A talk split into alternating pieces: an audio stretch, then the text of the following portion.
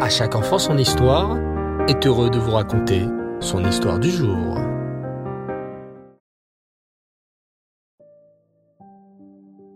Bonsoir les enfants et Reftov.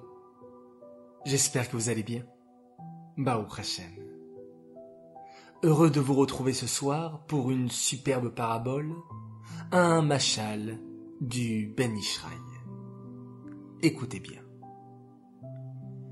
Un général d'armée menait un jour ses soldats dans un désert. Les soldats avançaient décidés, mais ils avaient très soif et étaient fatigués de marcher dans ce désert sans en voir la fin. Il faisait une très forte chaleur, le soleil tapait, lorsque soudain... Oh! Un château! Oh Nous allons pouvoir demander à boire et de quoi nous reposer un peu crièrent les soldats. Mais, en approchant, ils se rendirent compte effectivement que le château était splendide, mais surtout qu'il leur paraissait inhabité. Aussi loin que portaient leurs yeux dans ce désert, il n'y avait personne. Pourtant, le général qui les menait s'écria à peine arrivé. Levez le pont!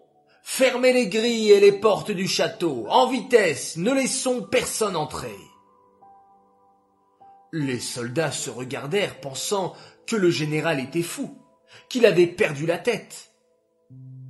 Mon général, lui dit le plus courageux d'entre eux, ne voyez-vous pas qu'il n'y a personne ici? À part nous, il n'y a pas d'âme qui vive.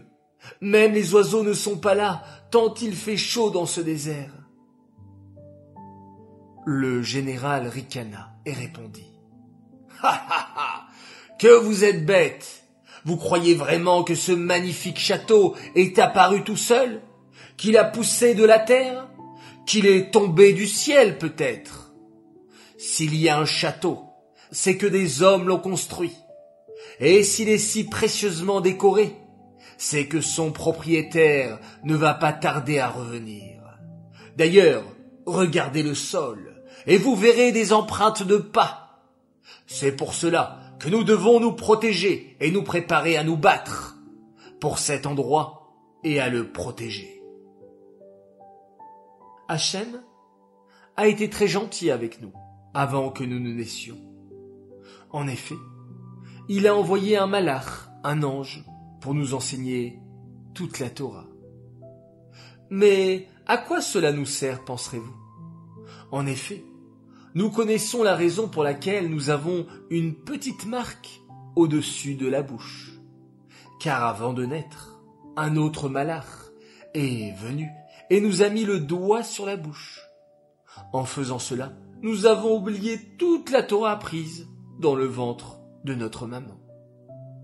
Pourquoi Hachem fait-il donc comme cela? Quel est l'intérêt de nous faire apprendre toute la Torah pour l'oublier juste après? Hachem fait cela car un petit enfant, avant l'âge de la bar mitzvah, n'a pas de Yetzertov, de bon penchant.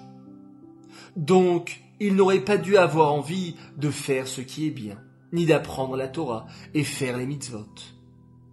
En fait, ce qui attire un enfant vers la Torah et les mitzvot, c'est le souvenir, même s'il ne se rend pas compte, de la première chose qu'il a apprise.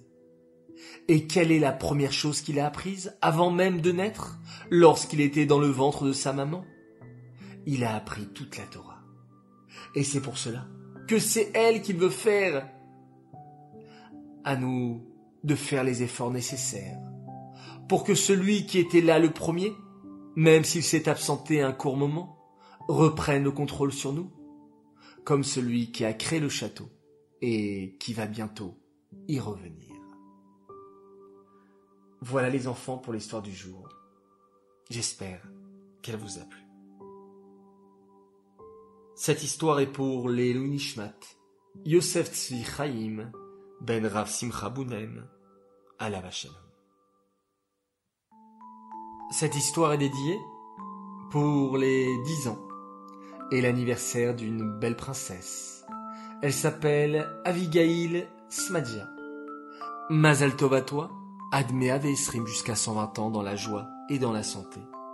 Message de la part de tes petits frères Yosef Dov et Moshe, ainsi que toute ta famille qui t'aime énormément.